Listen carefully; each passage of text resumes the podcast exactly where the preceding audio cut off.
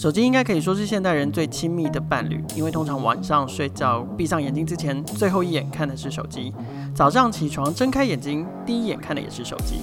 我也是。除了手机之外，其实不管是学生或者是上班族，眼睛大概都离不开书本跟电脑。但你知道眼睛的肌肉也是可以透过按摩来维持健康、减缓老化的吗？这一期节目一起来听听关心眼部健康的硬体新创欧莱伊。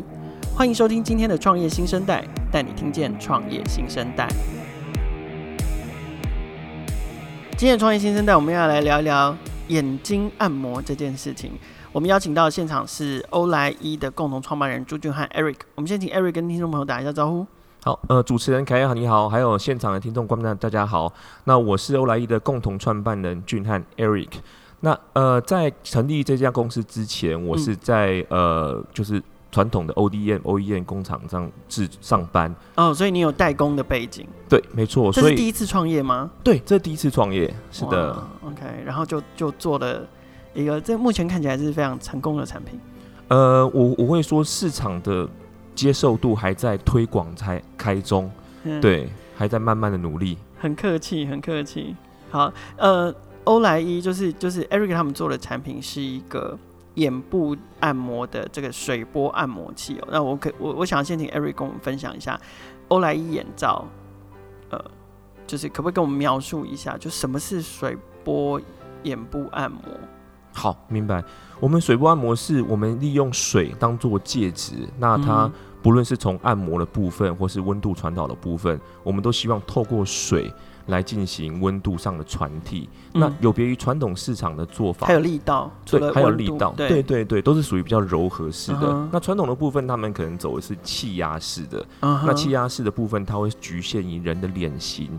还有他的头型，那可能因为这样子按摩力道有些会过重，因为曾经有在之前的传产有发生一个案例，有一个阿贝，他就是利用传传统的那种气压式按摩压太久了，导致他视网膜剥离，就视力受到影响。那水波为什么比就比较没有这样的困扰？对，因为我们有做两个动作，是第一个，我因为当初在开发这个商品的时候，我们有特别跟那个医院的眼科医师进行。配合和咨询，那他有提到，因为人体的水晶体就跟豆腐一样，嗯，所以我们在设计上面，我们的水袋实际上第一个我们有避开人体最重要的、最脆弱的部位水晶体。那第二个部分是不一样的地方，是因为我们是用细胶，细胶是在我们这个商品里面很关键的一个材质。对对，那它属于低敏性，然后又可以柔软亲肤，服贴所有人的脸型。所以跟气压的比起来的话，那我们透过水再去震动，水也是可以变形的，可以服贴脸部的，嗯哼，所以才可以达到温度上的传递，还有按摩上柔和的作用，力道的那个控制，对对对。OK，你刚刚也是是为什么会想要去研发这个眼罩啊？就是在在代工产业做的好好的，对，什么什么原因让你想要做这个眼罩，并且并且是呃，就是一股脑就投入创业的领域？明白。如果让我回去再看。还真的是一股脑，有有点太冲动了，因为那时候还真的做的好好的。你是哪一年创业？呃，二零一四，可是我们商品是二零一八年才推出来。所以决定创业之后，竟然还蹲了四年，才把敷了四年才把这个产品敷出来。没错，对，那你刚开始是，是好像有一个故事可以跟大家分享，就是说为什么会让你想要研发这个眼罩？没有问题，因为当时会开始投入这个产业，其实主要是我岳父那边。他本身在眼睛的部分常常饱受就是那种疲倦或是说干涩的困扰。嗯，那他最常做的事情就是拿他冰箱里面的可乐罐来做冰敷，因为他很喜欢冰敷。主要是为什么一定是可乐不能沙士吗？他喜欢喝可乐。OK，如果他喜欢喝维大利，今天可能就变维大利了。OK OK，对对对。那那，那用呃用汽水是有特色吗？是因为他有没有？还是就是他喜欢铝？它就是单纯因为金属，然后可以冰的冰感的感觉会很强烈，所以用这样来也可以，然后也可以对。那而且用完还可以顺便喝，对。那可乐就是有这个好处。那他就在跟我讨论说，因为我看他这个状况，那每天都在用可乐罐用，那他问我说：“哎，奇怪，他发现市面上，因为他想买眼睛舒服了，结果糖尿病。”对啊，这这这这也不大好。对啊，他就在找市面上好像没有类似的商品。那我就看一看，哎、欸，真的是这样子哎、欸。那如果是这样子，如果我又能帮助他老人家，然后因为这样子，搞不好还有其他类似这样的族群，对，那那那为什么不做呢？OK，所以就是这样被打动了我，主要是亲情。天哪，你真的是孝子哎！二十五第二十五孝就是发明水波按摩眼罩。好，那那所以你就开始你就开始研究这件事情。那你呃，你为什么会选择了水这个介质？然后就像你说的嘛，也有人做气压嘛。那呃，为什么选择水这个介质？是因为呃，它还可以变换温度吗？还是那？呃，眼睛为为什么？比如说像岳父需要的是冰敷，那但是你们后来也提供了热敷这样的功能。冷敷跟热敷有什么差别？哦，呃，比如说先拿那个刚才问的第一个问题，为什么用水？那我们考量到水，主要是我们希望它的温度是缓慢的上升，就像温水煮青蛙。因为我们不希望说，这听起来有点可怕。老师有点可怕，你们不希望它瞬间升温，可能会造成伤害。对，没错。有些人皮肤可能过敏，然后你瞬间不管是升到一个温度，或者降到一个温度，可能对他的皮肤都会造成影响。那在体验上，感觉也不是这么的进入状况，渐入佳境。对，所以我们希望利用水，它是可以被感受到的。那因为人体的眼睛的部分，它有上百万条神经，是连接到其他身体部位，对，所以人体的皮肤其实它对温度非常敏感。对啊，我们在实验的过程里面，哪怕零点五都差不多，连擦眼霜都要用无名指这样。没错，要轻轻柔柔，不然会产生细纹。没错，就是这么讲究。对对，那所以这就是我们选择用水的原因。那至于说热敷和冷敷它的好处，那热敷的部分其实它对于干眼症，尤其是那种油脂性堵塞的部分，嗯、那它会很有帮助，因为油脂性堵塞是啥？它就是有点像泪腺的部分被它的油脂给堵力堵住了，变成它导致它没办法分分泌出眼泪。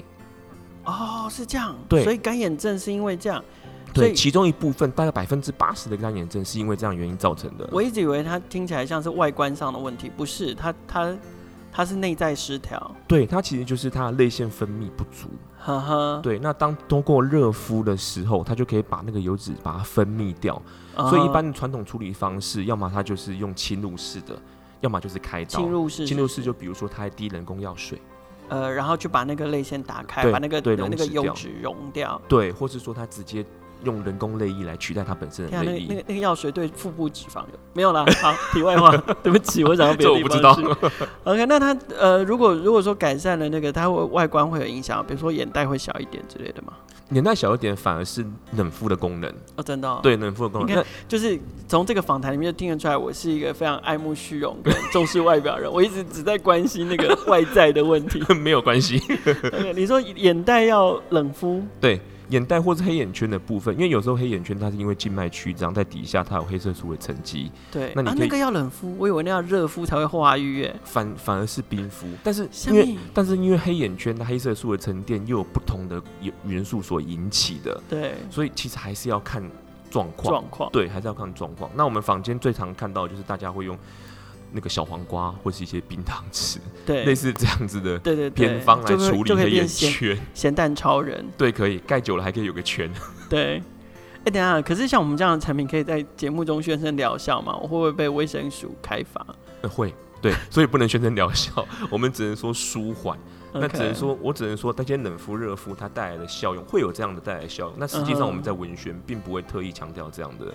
的作用。好的，好的。主管机关，不好意思哦，我们刚刚上述宣提到的这些都是帮助跟舒缓，我们不保证任何的疗效。谢谢凯尔。对我们没有没有，我身为主节目主持人，我们也很担心，我们只是一个小本经营，没有任何广告收入的节目。我们新创也是，谢谢。对，请不要开罚，我们对我们接不起任何一张罚单。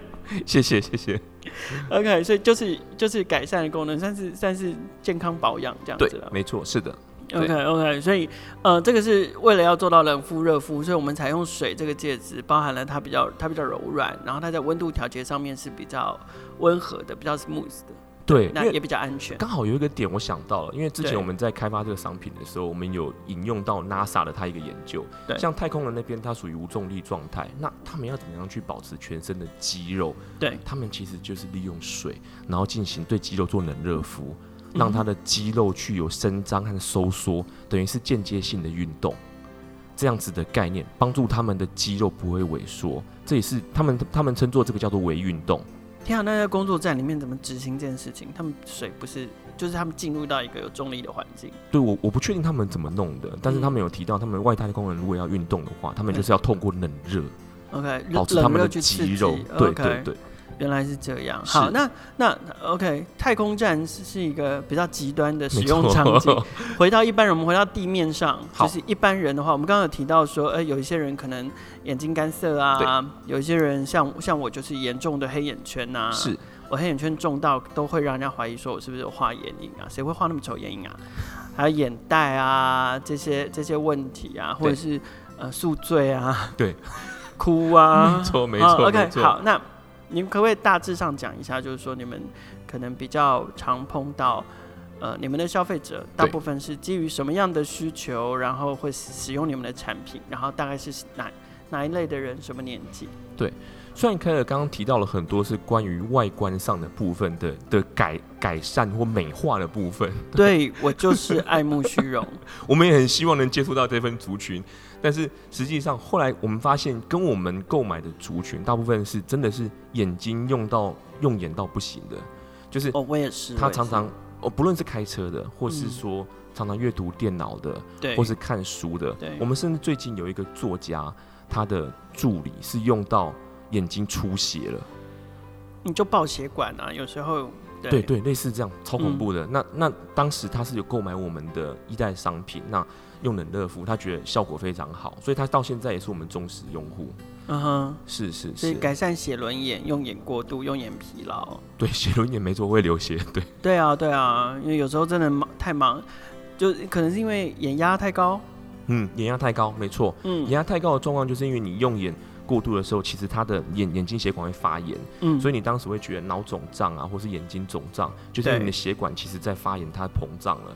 那如果胀裂到一个程度，就像凯尔说的，如果他真的是用眼过度，那真的会是会流血的。那这时候其实用冷敷的状况是最好的。那我。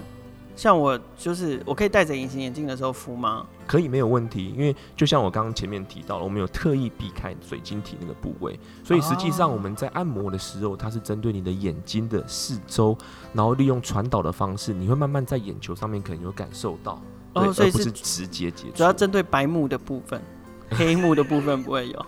这很难讲，像我可能就会接触到黑幕。哦，因为要看黑幕的大小。对，没错。然后，所以是因为针对四周，所以我基本上佩戴隐形眼镜的区域不会碰到。对，是的。所以隐形眼镜不会 guilty 这样，嗯、不会，因为太热，不会缩起来。对对，对，就缩起来。是的，是的。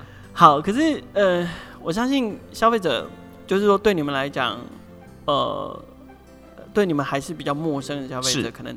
会最关心的问题就是安全。对，对第一个，像我拉里拉扎欧北共讲，就讲了一些，比如说，比如说温度的问题啊，我戴着隐形眼镜，隐形眼镜会不会敷到 guilty 啊？或者是说，呃，因为它直接接触，虽然它不是侵侵入到眼球，它在外外头，可是因为毕竟还是得盖在我的眼睛上嘛，所以然后加上你们里面又有液体，对，又有温度的差别，然后想必是需要用电的，所以，呃。大家会不会担心安全问题？那你们怎么你们怎么确保这些安安全的状况不会发生？明白这部分的话，我们是从两块去处理。第一个部分是从认证的部分，像认证的部分，不论是在台湾，我们申请有 BSMI，就是台湾的商检局。嗯、那日本的话，我们也有申请日本的安规。那韩国的话有 KC、嗯。那甚至针对美国的部分，那美国的部分，大家知道美国标针对健康法规的部分是比较严格的。我们甚至有申请它的 Class One 的 FDA。哇哦。对，然后 FCC 我们也有去申请。所以第一个部分，我想我们跟消费者沟通。那最简单的方式就是透过地方方的证明。哎、欸，我告诉你，我有这些国家它的认证。哎、欸，申请这些认证应该也是蛮大的成本哦。对，认证的费用是一个成本。如果你认证不过，再送又是另一个成本。对、啊，就是你必须要送到符合它的规范为止。所以目前你提到的这些，包含台湾、日本、韩国、美国的相关认证都通过了。对，我们都有通过。是的。哇，对对对，高呢？哦，那你资金还蛮雄厚，不是？OK，所以这是第一个，你们透过认证的方式让消费者安心，是就是说这么这么多国家都检验通过了，对，应该是没有。那第二个部分呢？第二个部分是我们在设计的时候有刻意把电和水，它是做一个区隔。嗯、那所谓的区隔，就是我们在线路的配置上面有做一个分开。那比如说冷热敷的部分，它会牵涉到我们申请的多国的专利，嗯，通过水和电。那可是这时候我们会怎么做？我们就是把水管管线它是一个部分，那电线的部分它除了原本的电线以外，外面可能还有气包线，等于再多一层保护。嗯，那这个部分还要再考量到用电的设计，所以我们我们就不会使用所谓的直流电，一般的家用电可以使用，而是交流电，也就是它已经转化成对人体无害的电压电流了。但是就算即使即使真的今天你不小心碰触它，对你也不会有任何伤害。那我们就是这样来处理。OK，刚有提到你说温度这个部分是是专利，对，呃，冷，所以冷冷热切换这是你们的专利技术，对，是的。OK，那除了这个之外呢？除除了在就整整个从技术的角度看，你们设计这个产品有没有哪一些是呃包含创新性，对，或差异化，对，甚至是独家的一些技术是你们想要强调跟提供给消费者的？哦，明白。那呃，我想不论一开始我们在二零一八年推出的第一款商品，或是我们现在在泽泽募资那两个商品，这是第二代。对，这是第二代。那我们维持的一个精神就是，第一个我们是用细胶水袋。嗯，那这个细胶水袋其实大家看起来现在可能就是一个水袋而已，但实际上因为那个水袋，我们打了大概二十次以上的的的模型，就是为了要符合不同人的脸型，不论是鼻型或是眼距。这样的做法，所以这个部分是我想去强调的特点，它可以符合不同的脸型。除了材质之外，在在那个服帖，对服帖度上，对人体工学的部分，我们也下了很大的功夫。OK，那第二个部分是佩戴的部分，我们从一开始的聚乙纤，就是类似人造纤维的部分，然后到现在我们应用的是所谓潜水衣的材质，就潜水布料。Oh. 那它有个优势就是，我们考量到有，因为大部分的人头发都不会像我这样子，都是有。留长的没关系，听众听众不知道你的头发是什么样子哦，是什么样？对对对，但听众朋友如果对于我们现在的行政院苏院长有概念的话，现在坐在我面前的 Eric 大概就是那个样子。嗯，没错，对，谢谢解释。是对，那因为我们为了呃避免那咬头发的部分，因为我们发现很多松紧带它佩戴的时候会咬头发，所以我们特地挑了就是。潜水衣的布料材质，那它的密度是很高的，所以并不会有所谓的女生戴头发或者戴戴上去的时候有摇发的问题。嗯，那在一个部分松紧带，我们也做了就是很特别的一个设计，就是我们的母扣魔鬼毡和公扣的部分。对，我们使用的是。呃，另一间的专利，那它是全球唯一。那它的专利好是好，连魔鬼毡都有专利。嗯，对，可是不是我们自己的，跟 Three M 一样，但是你们采用的是有专利的对对对的产品。因为因为我们不希望说那个魔鬼毡去咬到任何的布料，它会把那些花那么咬起来。对对，所以那个钩是非常非常细致的，就像拉链要用 YKK 是一样道理，类似这样的概念的概念。对对，不过也是要真的好用了。那我们试用也是觉得真的不错。那这是我想强调的第二个点，就是松紧带的部分。那第三个点就是我们的水波的按摩。嗯，它它那种感觉就有点，常常有人会问，透过电话消费者问我们说，那个是什么感觉？我说就有点像是，如果你平常会去温泉泡 SPA，嗯哼，你就可以想象你的眼睛去泡 SPA 的感觉，就是它慢慢的升温降温，然后有些 SPA 它不是还有按钮嘛，按下去水汽就这样喷。对，那当然我们的喷剂没有那么强，但是可以透过按摩，你可以感受到水在你前面流动，然后用不同的方式在按摩你眼睛是周遭的六个穴道。对，各位听众朋友，千万不要洗温泉的时候把头埋下去，然后自己开 SPA 在那边喷哦。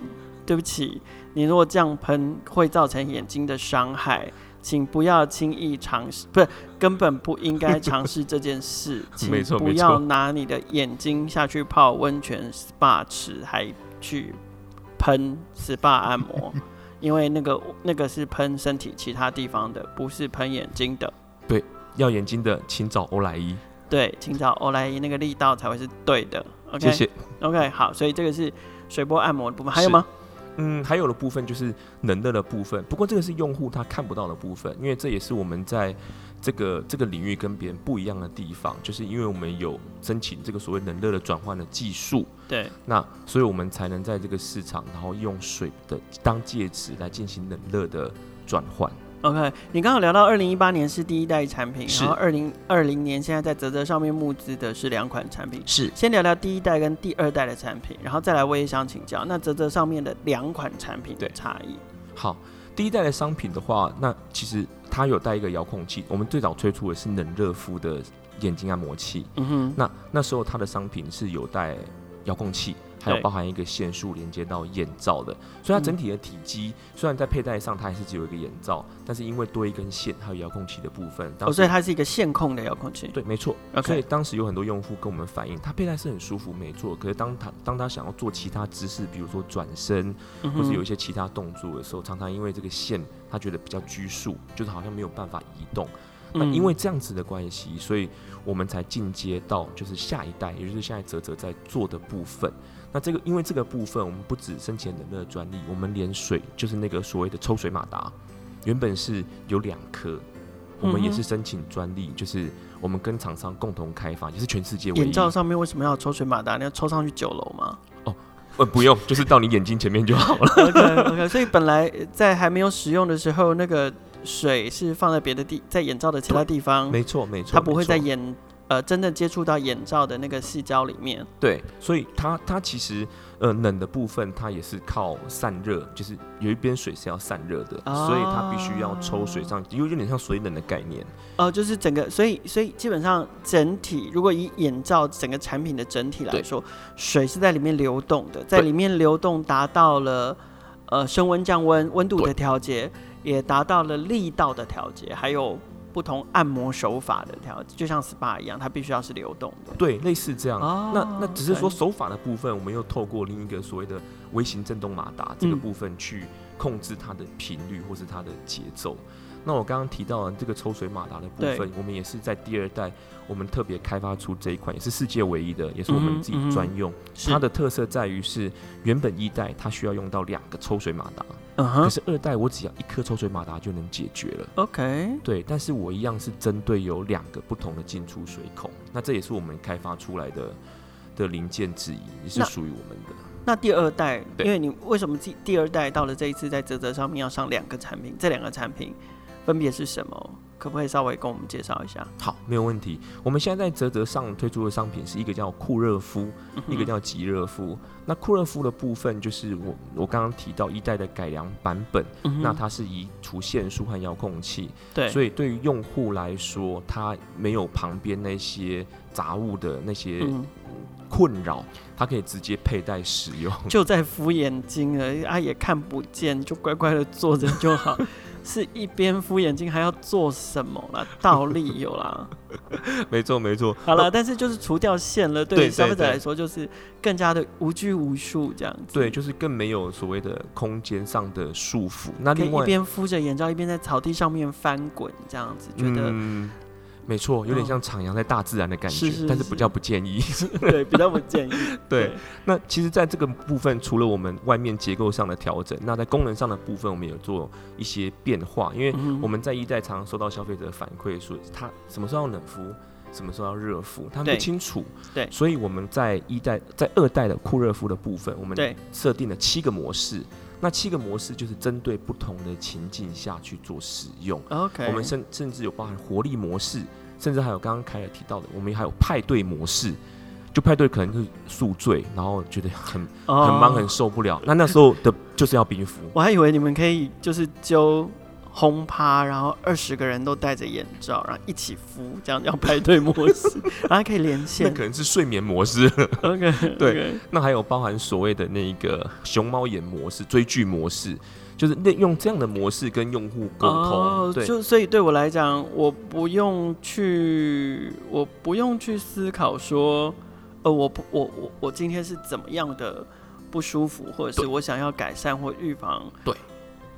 呃，什么问题？而是直接用那个模式去符合我的我的情境就可以了。对，没错，没错，对对对。那我想这个是酷热敷在跟一代比起来，冷热敷它最大的不同点。嗯、那第二支商品它是极热敷，那也是一代它本身没有的。那会出去极热敷是我们发现，在我们的购买的用户群里面，是大概有百分之六十至七十的人，他们是习惯用热敷的。嗯、那也就是说。热敷的习惯，针对热敷的习惯，但是他们可能又觉得冷热敷，他们要支付的成本比较高，所以我们在这一次的泽泽募资案里面，我们就特别推出了一个叫极热敷。嗯那、哦、就是只做热敷，对，它只做热敷。那它有针对不同，嗯、它有两种不同的热敷的温度，是对。那有些就像我刚刚一开始提到，热敷它对干眼，比如说油脂的部分，它是有舒缓的作用，是。那它就可以选择，如果它单纯只要热敷，它可以选择极热敷。那不论从成本上或是它能得到效果上，都可以得到满足。那、啊、反过来，那为什么不做只有冷敷？因为冷敷的部分就跟我们专利技术会有关系，其实它的。它牵涉到的部分其实就是很广泛，不论是零件，包含你也要散热。当然，我也可以把酷热敷只有做冷敷，但是它它其实它的体积或者成本部分，它还是没有办法做下降。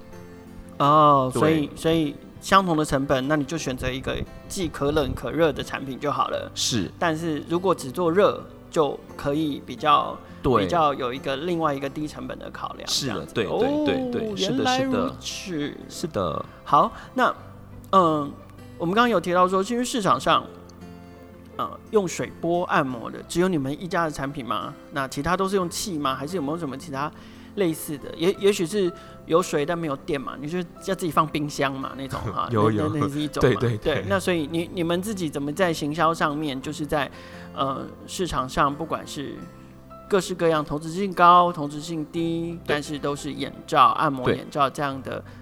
产品竞争者里面脱颖而出。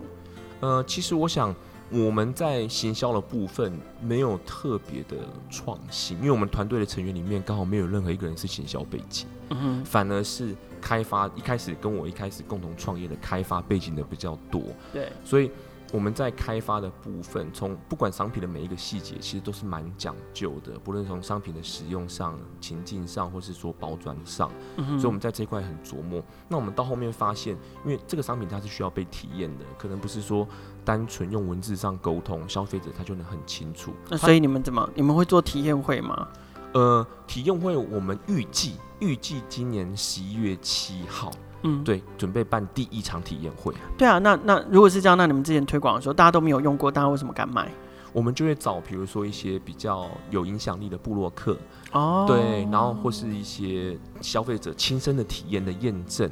尽量多用他们那些体验的说法来跟消费者沟通。嗯，确实，在你们官网上面有看到，在你们的官网的那个部落格上面啊，看到蛮多证言式的行销，就是都是请 KOL 或者是部落客，对，然后实际的去使用过之后，然后再请他们进行介绍。对，是的，没错。OK，所以主要是用证言式的那个的方法。对，那呃，因为我知道说你们其实。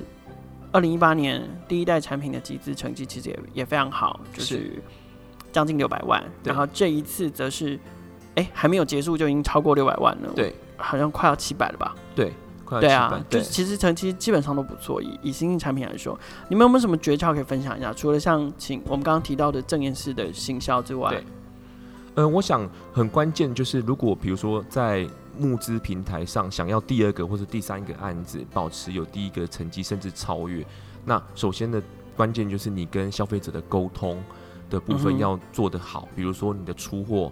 你的有没有按照你的承诺的日期？你说前一代产品吗？对，前一代产品。对，对，那包含你的你的品质部分有没有能被接受？那这个是你在第二代接下来商品在同一个平台推出的时候，它成功的关键。嗯，那至于说我们第一代的商品一开始它为什么能在那边取得这样的成绩？老实说，这也没有在我们的预期之内。哦，真的哦？所以所以运气应该算不错。嗯哼，对。但是第二次是真的有有所准备，因为我们知道。第二次很大原因会受第一次它的商品，你在上面平台做的不管承诺任何事情，不论你的发货是品质影响，所以其实我们很小心的经营。第一次结束之后，不管是好的或不好的客服，那才能延续到第二次的转案。你们第一次有准时交货吗？嗯，第一次有。然后你们的呃，等于是产品的满意度，你们有有有。有调查过或者是了解吗？大概产品满意度大概是多少？我们我们那时候有用一到五分这样子，然后四分以上，我们那时候做了两百个人，那四分以上的我没记错，应该有一百七十个人。嗯哼，对，就是超过百分之八十五。对，所以对我们来说算是蛮高的。嗯哼，对，那因为因为一般的硬体新创最常碰到的问题就是，呃，第一个是来不及交货。对，OK 好。产生产的过程中延宕了。是。第二个问题就是交出来的东西客户不满意，有问题。对对，那呃，你们也算也其实也是硬体新创，为什么为什么你们没有碰到这样的问题？呃，这可能跟我之前是代工的背景有关系，所以不管在原物料时程上的管控，或是成本上面、品质跟成本上面的关系。成本坦白说我还比较少，也是慢慢学习来，所以我们一代的成本很高。哦，真的？一代成本很高，对。一代你没有赚钱吗？嗯，赚是，如果把以前的投入算进去，一定是没有赚。呃，就是前四年的研发没有赚。对对对对，一定是没有办法，因为那时候花了好多的时间才把。这个专利实现，对，那就是回到那个一代的部分。那其实，嗯，在所我我我特别要强调，就是在我们在一代出货的部分，像我们在今年出货，很多人都因为疫情的关系，他们当他们代工厂可能在大陆，对。可是当时因为我们考量到品质，所以我们希望在台湾找。那这个疫情的关系也证明当时我们的决定是对的，虽然它成本比较高，对，嗯、但是我们品质好管控，然后有不会因为疫情的关系。那大家停工上班，对对，所以我们完全不受影响。那时候跟我们同期有好几个千万级的大案子都往后延，被骂翻了。可是我们还是坚持，就是我们还是维持同样的时间出货，这点是让我蛮骄傲的地方。OK，是 OK。那群众集资还会是你们之后主要销售通路吗？还是你们接下来通路策略是什么？哦，群众集资它还是会是我们的新品的推广的呃策略之一。因为我们可以利用这个平台，不论是看见呃用户对于新品的反馈，或是他们对于这个定价，哎、欸，他们有没有觉得需要调整的地方？所以我们觉得它包含，甚至不只是看表面上看到，甚至如果你集资成绩还不错的话，也有一些国外的通路或是买家，他们也会主动联系上你。那你有考虑上国外的群募吗？我们在二零一六年更早的时候。是、嗯、是有上过国外的曲目，上过上过 Kickstarter。你们那时候上 Kickstarter？对，然后然后那时候成绩也还不错，那时候大概三十五万美金。对，那可是这一次为什么没有考虑？这次主要是因为我第一个疫情的关系，我们发现他们几个我们案子，因为我们平常会关注一些群众的案子，嗯哼，那我们发现国外的买气好像没有现在来的好。那第二个部分是。我们发现这个眼睛的眼部的部分的教育市场，就是当时我们在投入，嗯、虽然我们取得了三十五万美金这样的成绩，但是我们投入是多的。那也就是他们在这一块的沟通，需要比在台湾或是其他亚洲区比较适应按摩的国家，需要花了更大的成本。嗯，那我们就是有在评估，目前看起来可能还是不会去操作这一块。虽然在二零一六年有已经进军。嗯哼，对。OK，也许你们泽泽。可以可以，这次泽泽结束之后，也许也可以再考量看看。如果市场反应真的不错，那就直接再拿着这个成绩往海外的平台来试试看。对，没错没错，对对，谢谢建议。OK，好，那如果新品嘛，因为群募我们主要是放在新品，那新品总有蜜月期，就新品结束了，没错。那接下来群募以后的通路策略会是什么？那一般群募，我们现在是这样规划：群募完之后，然后我们还会在所谓的线上的通路、虚拟的通路，再开放一段就是所谓的蜜月期预购的这样子的期间。嗯、所以有兴趣的朋友可以到时候，如果泽泽抢不到，可以到时候持续关注。嗯嗯。那接下来就会有会有价格上面的优惠，对，也是有优惠。是对。那从线上开始要进入实体的时候，那就是一个期间，它也是一个推广。那怎么样有活动，或者怎么样让它更顺利的从预购导到所谓的实体？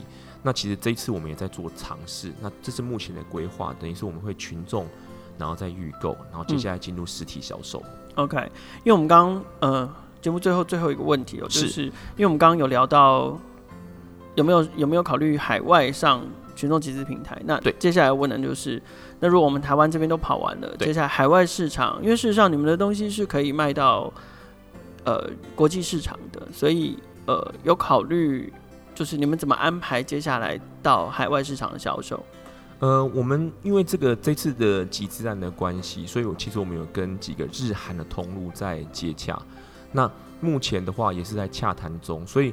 嗯，我们也不排除，就是这次集资完之后，那我们在可能日本或是韩国，利用代理授权的方式，那请对方在当地经营。那我们有发现，不止台湾或甚至美国，甚至在日本、韩国，他们现在也是先从透过所谓的他们当地的集资平台，先确认他们这个商品到底诶有没有后续营运的价值之后，再考虑去进行营运。所以，我们未来是不排除去海外发展，因为我们现在也在洽谈中。听完今天 Eric 分享，有没有觉得自己的眼睛酸酸涩涩的？欧莱伊的冷热水波按摩眼罩第二代目前还在泽泽的平台上面集资当中，有兴趣的听众朋友其实可以透过节目资讯里面的链接前往了解或者是支持。今天是创业新生代的第九十九集节目哦，时间过得真快，下一集第一百集我要邀请一位特别来宾来跟我聊天，敬请锁定明天的节目。创业新生代的节目每周都会固定更新，并且在 KKBOX、First Story、SoundOn、Spotify、Apple Podcast 还有 Google Podcast 上面播出。欢迎不同平台上面的听众朋友订阅跟分享我们的节目，和创业小聚一起共同关注创业新生代。